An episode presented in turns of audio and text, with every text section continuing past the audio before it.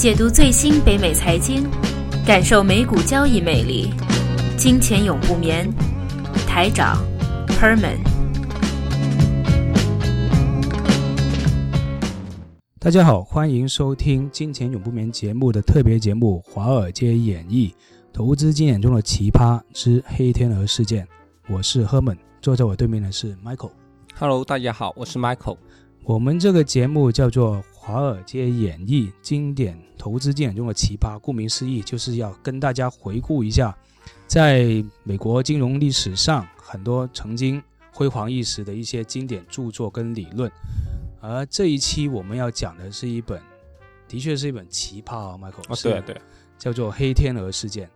那其实就这个奇这个名字非常奇怪，那究竟黑天鹅事件讲的是什么呢？是什么东西是黑天鹅事件呢？那 Michael 有没有可不可以跟我们大家回顾一下？好，首先我们会回顾一下什么是黑天鹅。黑天鹅嘛，就是在十八世纪的时候呢，欧洲人所见过的所有天鹅都是白色的，所以他们就会误以为所有的天鹅都是白色咯。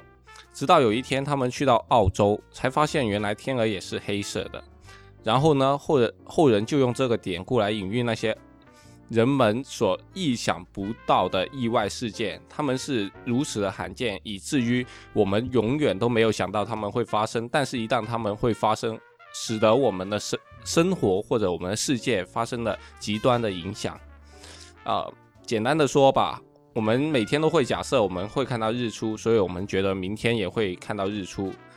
然后就好像玩投资一样，我们如果觉得过去一年、两年甚至五年的一个长期的回报的一个高风险、一个高回报的东西一直存在呢，我们也会很自然而然假设明天也会高回报的。嗯，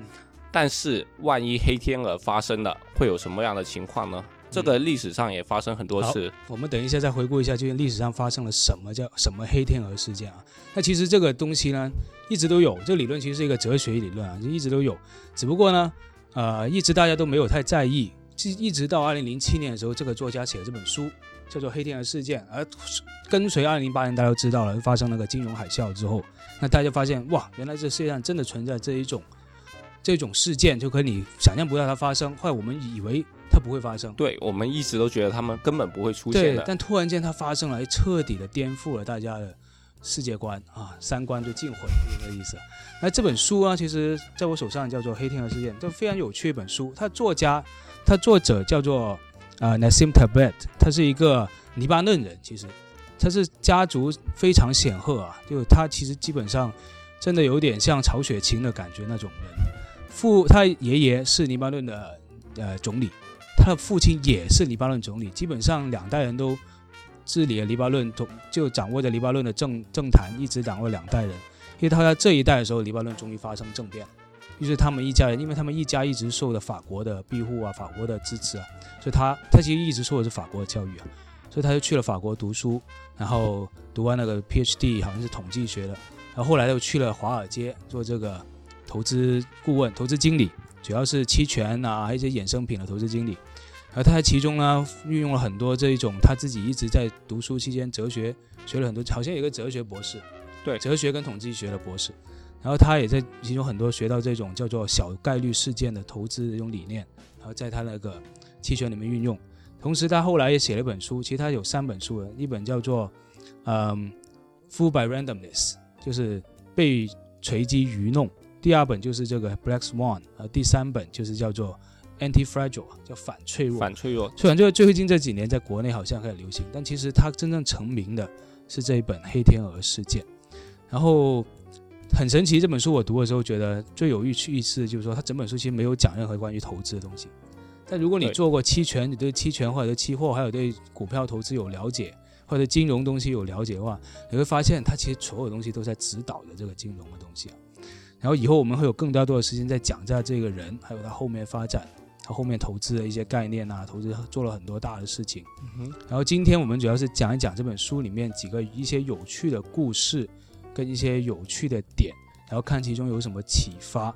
然后 Michael，你有什么看了这本书，你有什么感觉，或者找到什么有趣的地方想跟大家分享一下？其实第一个很有趣的事情就是他写这本书的时候，他也没想到金融海啸会突然发生，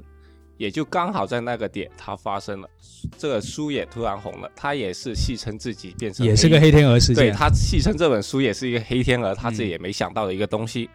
但实际上呢，他的一个也好像赫本刚才说到，他也是一个哲学的博士，他很跟索罗斯也很推崇的一个东西呢，叫做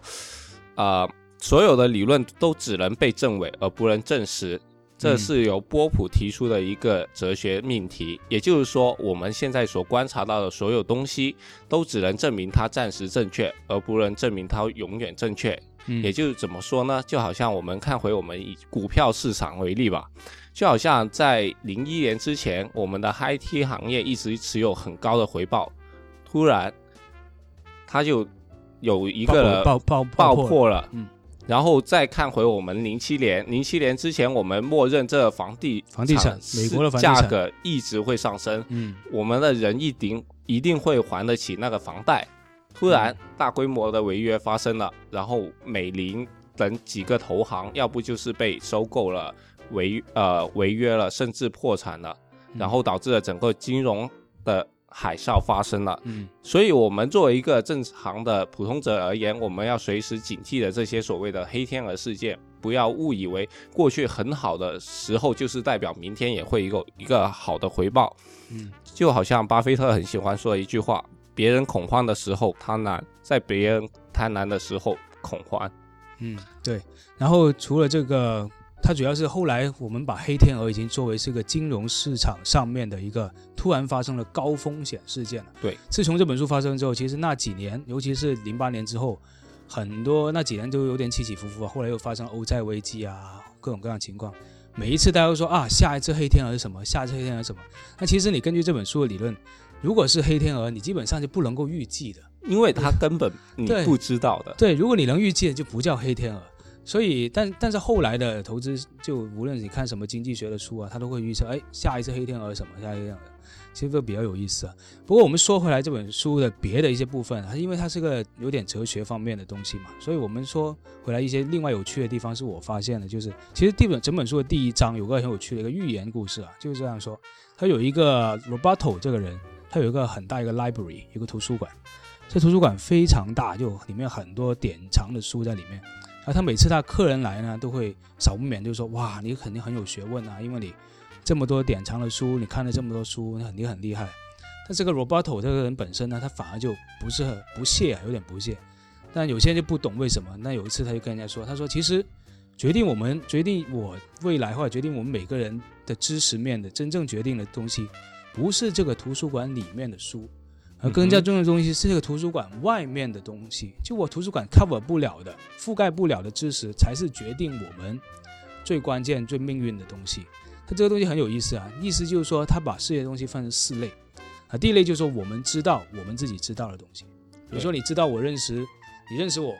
你知道我，你知道我，你知道知道我是吧？然后我的另外一个朋友，我以前的旧同学，你可能不认识，所以你就这是第二类，就是说你知道你不认识的。东西知道你不知道，你知道你不认不认识的人。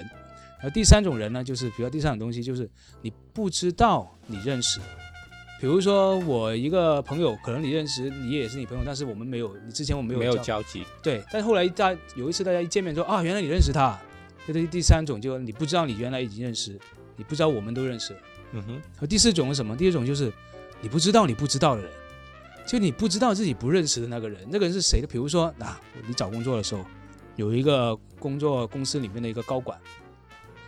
他其实这个人是决定了要不要雇佣你，对，但是你根本就不知道这个人的存在啊，根本不知道这个人在不在里是谁，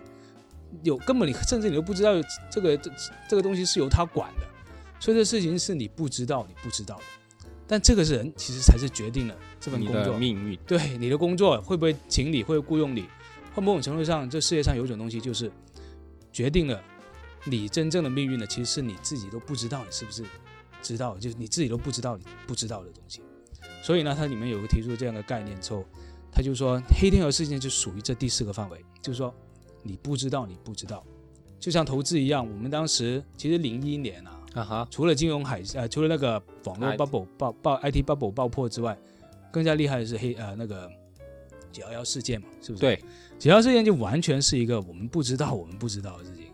就我根本都没有人会想到会有个人会开着飞机去撞这个世贸大楼，是撞金融中心，然后把整个金融系统瘫痪了一段时间。对你根本都想不到了。所以，所以就是说，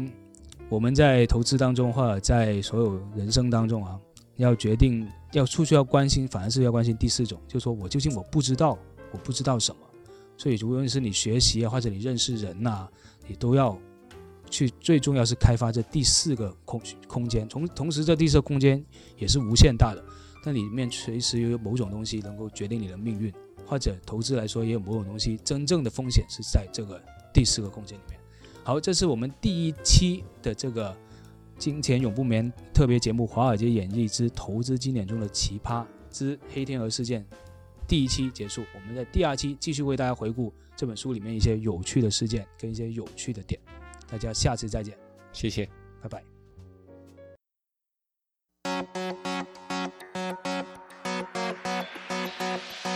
如果大家喜欢我们的《金钱永不眠》节目，同时也想了解更多的美股资讯和投资策略，